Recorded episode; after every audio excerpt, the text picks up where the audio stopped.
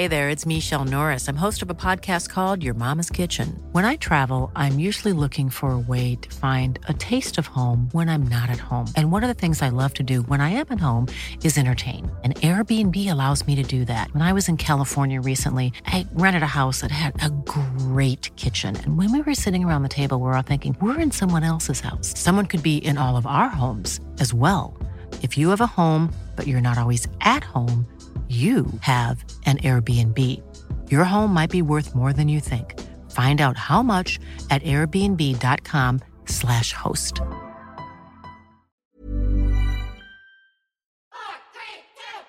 Bonjour et bienvenue sur le podcast Explore Japon, le podcast qui explore Japon sous toutes ses coutures. Des conseils voyage, de la culture ou bien de la vie tous les jours en passant par l'apprentissage du japonais, partons ensemble une fois par semaine pour ce magnifique pays qu'est le Japon. Bonjour à tous, nous revoilà pour une nouvelle émission et j'espère que vous allez bien. Et après les fameux coffee shop tours que je vous ai déjà fait maintes fois, on va se faire un Koen tour. Koen en japonais ça veut dire parc, donc on va faire un tour des parcs. Bah, on sait jamais, hein, votre café vous l'avez peut-être pris en takeaway et vous allez vous avoir envie de vous poser dans un parc tranquille pour le savourer. Mais aujourd'hui, je vais aussi vous parler en vrac de bière à Kyoto, d'un compte immobilier et d'une série totalement loufoque. Mais commençons par le focus du jour, les parcs à Tokyo. Bon, bah déjà, ils sont nombreux, hein, et contrairement à Paris, la ville que je connais le mieux, vu que habité 20 ans ici environ, je trouve qu'ils sont mieux positionnés. À Paris, vous avez deux gros poumons verts de chaque côté de la ville et quelques jolis parcs où parfois on peut même pas s'asseoir sur la pelouse dans le centre. Mais je trouve que les parcs de Paris ne sont pas très faciles d'accès au final. Au Japon, il y a vraiment des gros parcs un peu partout. Et surtout, surtout, il y a plein de petits squares pour se poser. Parfois, c'est vraiment pas grand, hein, avec quelques jeux pour enfants, mais ça donne beaucoup de petits coins agréables où flâner, je trouve. Vous avez tous en tête sûrement les images d'un animé, d'un manga, d'un livre ou d'un film euh, où on va voir un ou des Japonais traîner dans un tout petit parc, assis sur une balançoire, en train de réfléchir à sa vie ou de refaire le monde, draguer une fille ou je sais pas quoi. Bah, ces petits parcs, on les voit vraiment un peu partout. Chaque quartier, chaque rue a son petit espace plus ou moins sympathique où il fait bon glander ou se poser quelques secondes pour une pause. Mais je vais surtout vous parler des grands parcs de la ville aujourd'hui. Et on va commencer par peut-être le plus connu, quoique j'ai un doute, mais en tout cas c'est un gros classique c'est le fameux Yoyogi Koen, que j'apprécie particulièrement pour deux raisons. Bon, déjà, sa position géographique, car il est à 5 minutes à pied de mon café préféré au monde. Bah oui, au monde.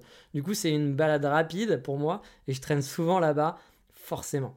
Le Yoyogi Koen, on peut le voir en deux parties. La partie grand parc ouvert, qui est assez chouette, avec un côté boisé, un côté plus pelouse où on peut se poser et jouer. Et il y a même un parc à chiens. Si vous êtes gaga des chiens, vous pouvez euh, bah, vous poser sur un banc autour et regarder les chiens s'amuser entre eux. Bah oui, chacun ses plaisirs. Moi, ça en fait partie. J'ai pas de chien depuis très longtemps, mais j'adore les chiens. Donc du coup, bah j'avoue, euh, quand je vais au Yogi Cohen, ça m'arrive euh, d'être un peu le pervers des chiens, le mec qui traîne à côté du parc et qui va un peu zioter en disant Oh, il est mignon celui-là, hein, le petit Shiba Inu. Ouais, c'est moche, je sais, on en est là. L'autre partie du parc, bah, c'est son grand temple côté Harajuku, une des attractions de la ville que je dois avouer, j'ai visité qu'une seule fois. Bah oui, c'est vrai. Euh, l'autre gros parc, donc euh, le Yogi Koen, c'est un parc qui est vraiment très chouette. En plus, il est très très bien placé. C'est pas le plus joli, mais ça permet de faire une petite pause bucolique. Moi, je suis déjà allé là-bas, par exemple, après un café, j'avais pris ma Switch, me suis posé dans le parc, j'ai joué avec ma Switch, avec euh, les petits rayons de soleil, les enfants qui, crient, qui s'amusent, les Japonais qui sont contents. C'est franchement un endroit très très chouette. L'autre gros parc qui est très très connu de Tokyo, et peut-être sûrement plus, c'est le parc de Ueno, enfin pour les touristes, j'entends. Bon, c'est pas mon parc numéro 1 préféré. Mais je dois avouer que si vous débarquez au Japon, surtout pendant la période des cerisiers en fleurs, bah, il a un certain charme. Dans ce parc, vous trouverez le zoo de Tokyo, ainsi qu'un musée avec une statue de baleine géante. Euh, c'est devant l'entrée, c'est assez impressionnant. Alors, j'ai jamais visité les musées qui sont là-bas, ni le zoo, euh, donc je pourrais pas vous en parler. Par contre, c'est un parc assez agréable pour une petite pause bento ou une balade, tout simplement. Voilà, il y a de très beaux cerisiers en fleurs. Euh, il y a un petit lac qui est pas si petit que ça d'ailleurs, qui ravira les passionnés comme moi de pédalo-cygne. Je dois pas être le seul sur le délire, hein, forcément. Je suis sûr qu'il y a d'autres gens un petit peu bizarres comme moi qui sont gaga des chiens et qui aiment les pédalo-cygnes. Oui, j'ai des passions pour chaque parc, hein, voilà, c'est comme ça.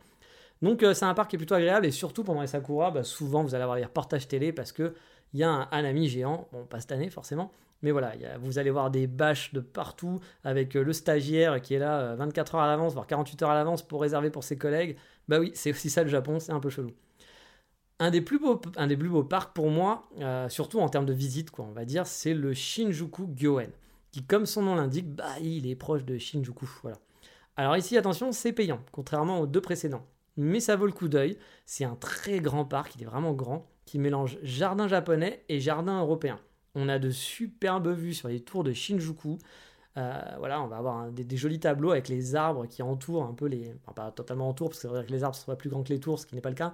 Mais voilà, qui vont, qui vont donner vie en fait avec les tours en arrière-plan. C'est vraiment, mais alors vraiment splendide.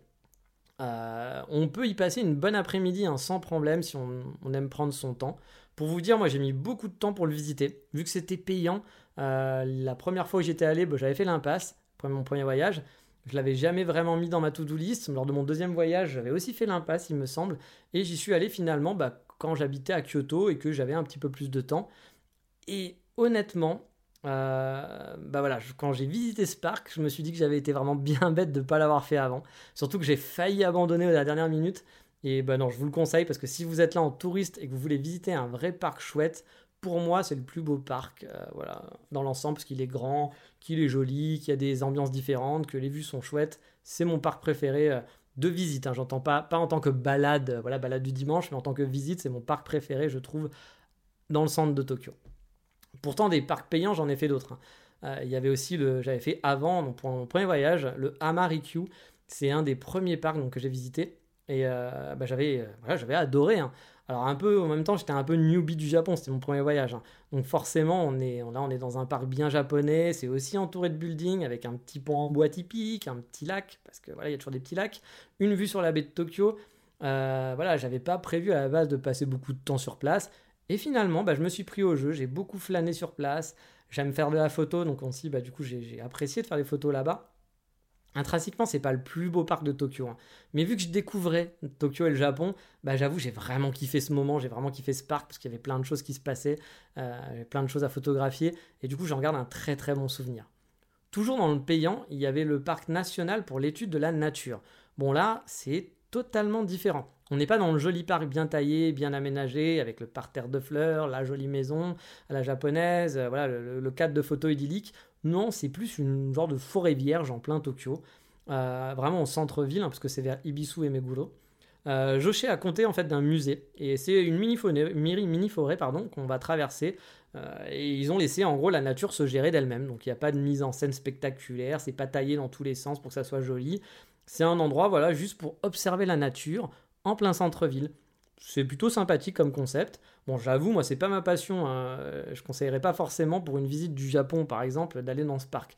Mais j'avais été assez impressionné de se dire qu'on était dans une mini forêt en plein centre de Tokyo. Au bout, par exemple, il y avait des grosses deux fois deux voies qui étaient juste à la fin de, ce parc, quoi.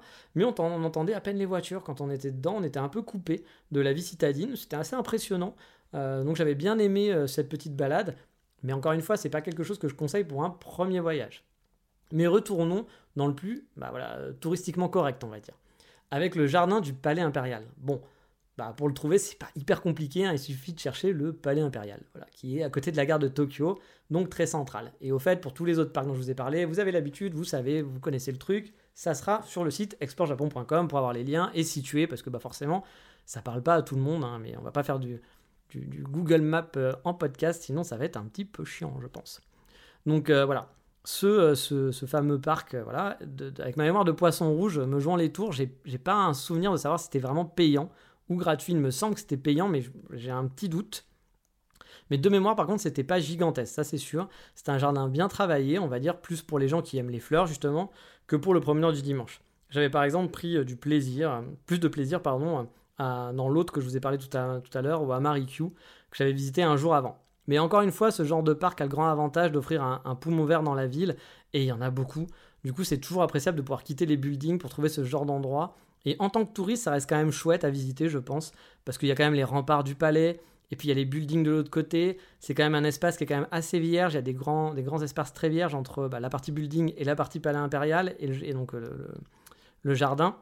Donc ça reste quand même un, truc à voir quand on, va va à, Tokyo forcément, d'aller au Palais Impérial et de se faire ce petit, ce petit parc. Il y a aussi les douves, et il y a aussi voilà, les douves avec des sakuras au printemps, les remparts. Bah, ça reste quand même chouette. Mais pas, ça n'a pas été mon truc préféré, mais c'était quand même chouette.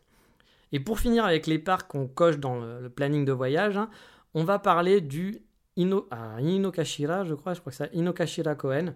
Euh, alors le nom va peut-être rien vous dire parce que je pense qu'en termes de nom, c'est pas le plus connu et qu'on le connaît surtout et qu'on parle de lui parce qu'il se trouve à l'intérieur le musée Ghibli. Donc voilà, le musée Ghibli est là-bas et ça, bah, ça reste une attraction phare euh, d'un voyage au Japon. Bon, déjà, euh, aller au musée Ghibli, c'est chouette, hein, mais le parc, franchement, il est cool pour une balade. On est plus donc dans le petit parc champêtre que dans le parc avec des jolies fleurs, etc. Là, vous l'avez compris, on va pas être dans la carte postale japonaise, quoique il y a des jolies photos à faire. Mais c'est le genre de parc plus où on y va pour une petite balade avec sa copine ou avec ses enfants, etc. le dimanche. On y trouve un café, il y a un temple qui est quand même en son centre, un petit temple. Il y a un petit lac, hein, bah oui, parce qu'un parc sans petit lac, c'est plus vraiment un parc, hein, vous l'avez compris. Et surtout, le quartier de Kishijoji est juste à côté. C'est un de mes quartiers préférés sur Tokyo pour se balader ou faire du shopping. Euh, et du coup, euh, bah, j'ai dû me balader dans ce parc au moins 3 ou 4 fois. C'est toujours un plaisir pour moi.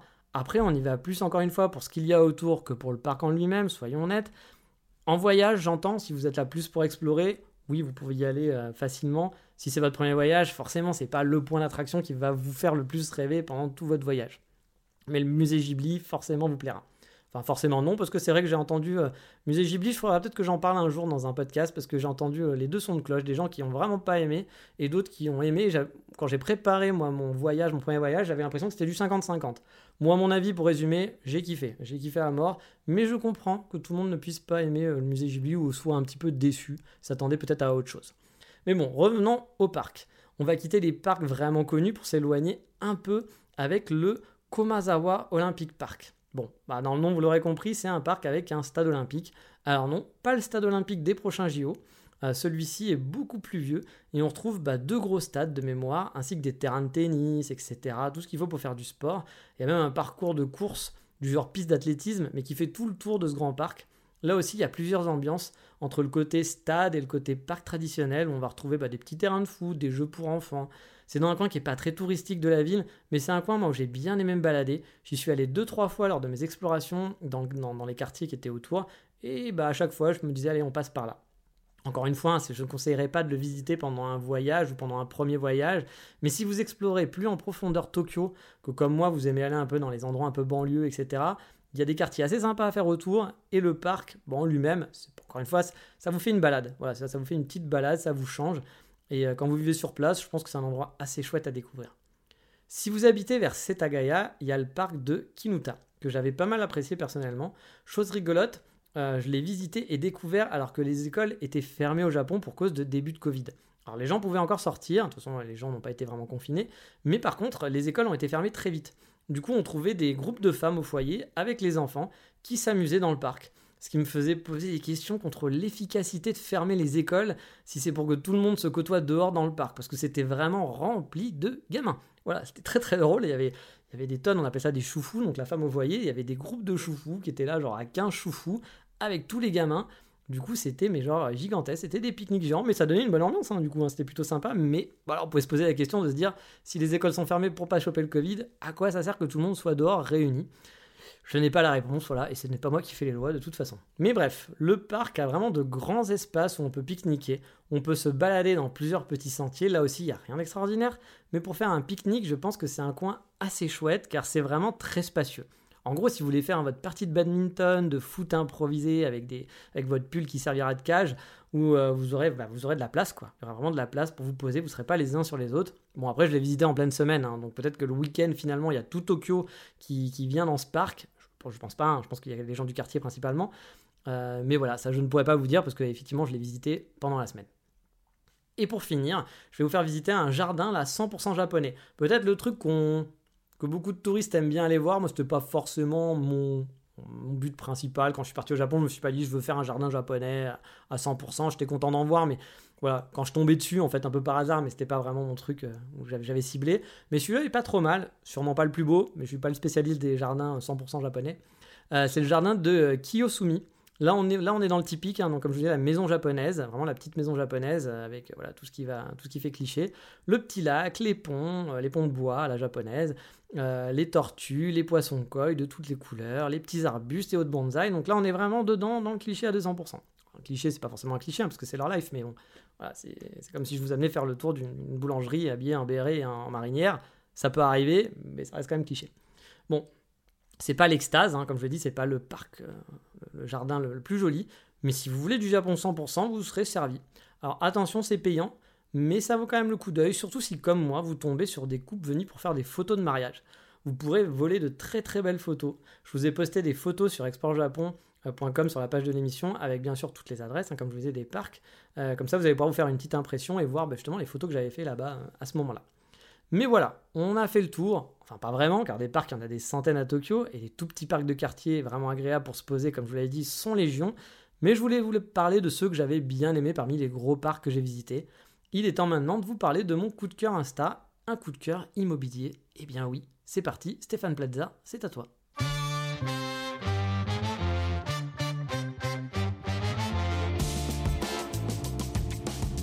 vous avez beaucoup de chance parce que je ne regarde pas beaucoup la télé, donc je serais incapable d'imiter Stéphane Plaza. Je le connais comme ça un peu de loin, j'ai déjà vu, hein. je vais pas non plus faire le mec euh, qui a jamais vu Stéphane Plaza, mais je dois avouer que je ne suis pas un spécialiste, donc je ne ferai pas une imitation. Euh. Vous avez échappé à ça. Car l'instant moment cette semaine, c'est un peu spécial, c'est un compte d'une agence immobilière. Bah oui, on en est là sur Explorer Japon, on en est à devoir chercher des comptes un peu, un peu loufoques pour remplir un petit peu le podcast. Bon non, pas du tout, c'est pas pour ça. Euh, alors oui, ça va pas vous être utile, hein, je pense, à la base, sur le principe. Même à moi d'ailleurs, hein, car je pense qu'il faut un peu de pognon pour pouvoir espérer louer ces appartements. Mais bon, moi perso, j'aime bien ce compte car ça m'envoie du rêve. Bon alors, vous arrête tout de suite, hein, ne vous attendez pas de baver dans des appartements de luxe, des duplex de malades, etc. Des trucs, voilà, des, maisons de ouf non plus. Hein. C'est de l'appartement assez basique. Parfois il y en a des jolis, des plus. qui vous doivent coûter un peu plus cher. Parfois c'est des petits studios. Mais voilà, je dois avouer que certains des appartements postés me font vraiment envie. Je me vois bien installer et aménager ma petite déco intérieure, euh, voilà, et me faire ma petite vie sur Tokyo, parce que les appartements sont majoritairement à Tokyo, ceux qui sont proposés, mais certains sont, dans d'autres régions, j'en ai déjà vu sur Osaka ou Kyoto.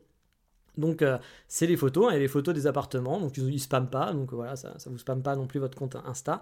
J'avoue, c'est un petit plaisir à la con, mais qui me plaît bien. Bref, si comme moi vous êtes un peu con-con et que vous aimez ce genre de truc, bah c'est vraiment un compte chouette. Moi, avec une amie qui habite encore au Japon, on s'envoie de temps en temps leur post en message privé en disant putain celui-là, il est pour moi. Celui-là, allez, gagne, gagne à l'euro million, gagne au loto et, et je m'installe direct. Encore une fois, je vous dis, c'est pas des, des, des, trucs qui sont hyper chers, hein, mais voilà, il faut quand même avoir un peu d'argent pour pouvoir louer. Alors je pense, je pense qu'à la location, je pense pas que c'est à l'achat, mais j'avoue j'ai jamais trop cherché, hein, c'est juste le plaisir de regarder, comme on dit, je vois de recevoir. Et recevoir quoi? Bah, Le nom du compte qui s'appelle Good Room en anglais, donc euh, Good Room underscore JP. Mais comme d'habitude, les photos, le lien, tout ça, tout ce qui va bien sur la page de l'émission, blablabla. Mes filles drivées devant les appartements.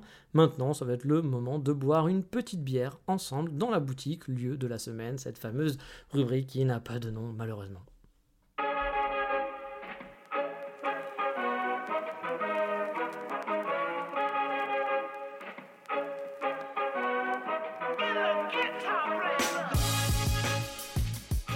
Car oui, cette semaine, on va boire de la bière et ça fait du bien. Je vous sens fébrile quand même, je suis si, je vous sens fébrile. Car je sais, à chaque fois que je parle de bouffe ou de trucs comme ça au Japon, c'est pour vous parler d'un truc qui n'est pas japonais au final. La dernière fois, c'est des gaufres par exemple, je vous ai parlé de donuts, je vous ai parlé de pizza. C'est moche, je sais, mais bon, c'est comme ça. Donc vous vous dites, il va nous sortir encore un truc genre la bière hongroise qu'il a trouvé au Japon, etc. Bah non, bah non, non, non. Cette semaine, je vous invite à découvrir Kyoto Beer Lab. Bah, Kyoto Beer Lab, bah, il y a Kyoto dedans. Euh, voilà, je veux dire, c'est fait à Kyoto, quoi, les gars. Bon, et en fait, j'ai un petit, peu menti, car en fait, le Kyoto Beer Lab, euh, bah, c'est des gaijins, donc des étrangers qui font de la craft beer sur Kyoto. Donc c'est pas 100% japonais, hein, voilà, je suis désolé. Mais bon, ça reste quand même des locaux, hein, c'est des gaijins, des étrangers qui habitent à Kyoto et qui font, euh, bah, qui ont leur petit bar fort sympathique dans le centre de Kyoto, qui est pas très très loin de la gare. Les bières sont bonnes, elles sont brassées sur place, on peut même le voir derrière, leur lieu de travail. Euh, le lieu est pas super grand, mais il est très friendly. Par contre, euh, c'est de la craft bière japonaise, donc la, bière fait maison, quoi. Donc ça sera coûteux. Et le petit point négatif, déjà que la bière en général c'est coûteux, mais la craft bière c'est encore plus coûteux. Euh, c'est pas les prix français, quoi. Euh, et le point négatif que je peux avoir sur ce, sur ce lieu, c'est que c'est très gaijin friendly. Vu que c'est fait par des étrangers, on croise souvent d'autres étrangers qui sont voilà, il y a, des locaux quand même hein, qui arrivent, hein. il y a des gens, des japonais, mais souvent ça va être des touristes ou des, ou des locaux étrangers qui sont là, qui vont parler anglais, etc. Donc on va dire que si vous cherchez du total dépaysement, bah clairement ça sera pas le meilleur lieu pour ça et je vous le conseille pas. Mais par contre l'avantage, c'est que vous pourrez tomber sur des japonais qui parlotent un peu anglais. Euh, la petite anecdote par exemple, j'étais allé avec un ami qui venait me voir au Japon et une japonaise qui était au comptoir on sentait qu'elle avait envie de parler, quoi. Elle était là et qu'elle tendait un petit peu la tête pour dire regardez, je suis là, je suis là, j'aimerais bien participer à votre conversation, mais on parlait en français. Voilà, bah, j'étais à l'Académie français, on parlait en français au comptoir. Et puis euh, le, barista est venu nous parler, enfin le, barman, café oblige un barista, euh, peut-être qu'on dit barista pour les bières aussi, je ne sais pas, mais je pense que c'est plus barman, euh, est venu nous parler en anglais, du coup, parce qu'il a vu qu'on parlait, il nous a demandé ah vous venez d'où, etc. Il a commencé à parler en anglais, donc on a répondu en anglais. Surtout que mon ami euh, venant d'Écosse, bon, j'ai dire, il peut quand même faire l'effort de parler anglais. Hein. Donc on, a parlé en anglais, et là elle s'est jetée sur nous, cette petite japonaise, hein, vraiment. on avait senti qu'elle n'attendait que ça, de pouvoir parler bah, avec, avec des gaijins, avec des étrangers. Donc bah voilà, elle nous a alpagué au bout d'un voilà, elle, a parlé, parlé, parlé. Elle était toute seule au comptoir, donc on a pu discuter dans une bonne ambiance avec elle, puis aussi avec le barman. Donc voilà, et on a parlé en anglais, c'était chouette parce que du coup parfois à Kyoto, Peut-être qu'à Tokyo c'est plus simple, mais si vous parlez pas le japonais, c'est un peu plus compliqué pour avoir des vraies discussions hein, avec des gens. Euh, mais là, du coup, vu que ça parlait un peu anglais, bah, c'était plutôt cool. Et le barman était japonais. Hein. Il parlait anglais, mais il était japonais. Donc c'est pas mon bar préféré, hein, bien sûr. Mais si vous êtes dans le coin, ça reste une bonne adresse pour une bonne bière. Et si vous pouvez passer un bon moment, si vous savez pas trop où aller. Ah, ça fait un peu genre, ouais, bon, bah, si vous avez que ça. Non, non, ça reste quand même un endroit qui est plutôt chouette. Mais en voyage, peut-être pas, ou sauf si euh, vous avez un petit peu peur du côté, ah bah non, je vais pas réussir à commander, etc. Bah là, vous savez qu'il parle anglais, vous serez peinard. Puis en plus, il est dans un coin très sympa. Euh, J'oublie toujours cette rue, mais c'est une, petite rivière qui est parallèle à la Kamogawa, qui a une toute petite, un petit courant, un petit, euh, un petit filet d'eau. Et moi, c'est une de mes balades préférées dans le centre de Kyoto. Vraiment, j'adore ce coin. C'est il y a l'ancien, euh, l'ancien musée, enfin pas musée, mais les anciens locaux de Nintendo qui sont à côté. J'adore ce quartier. Et euh, bah, du coup, en plus, ça fait une petite balade chouette. Boire une bière ou le soir, quand on rentre le soir là-bas. Oh, j'adore, j'adore le coin. Donc, euh, je, vous encourage à y aller. Si vous voulez pas vous arrêter prendre une bière, mais au moins pour vous balader. Bon, comme d'hab, hein, les liens, tout ça sur Explore Japon. Mais maintenant, il est temps de parler de mon petit coup de cœur bonheur de la semaine.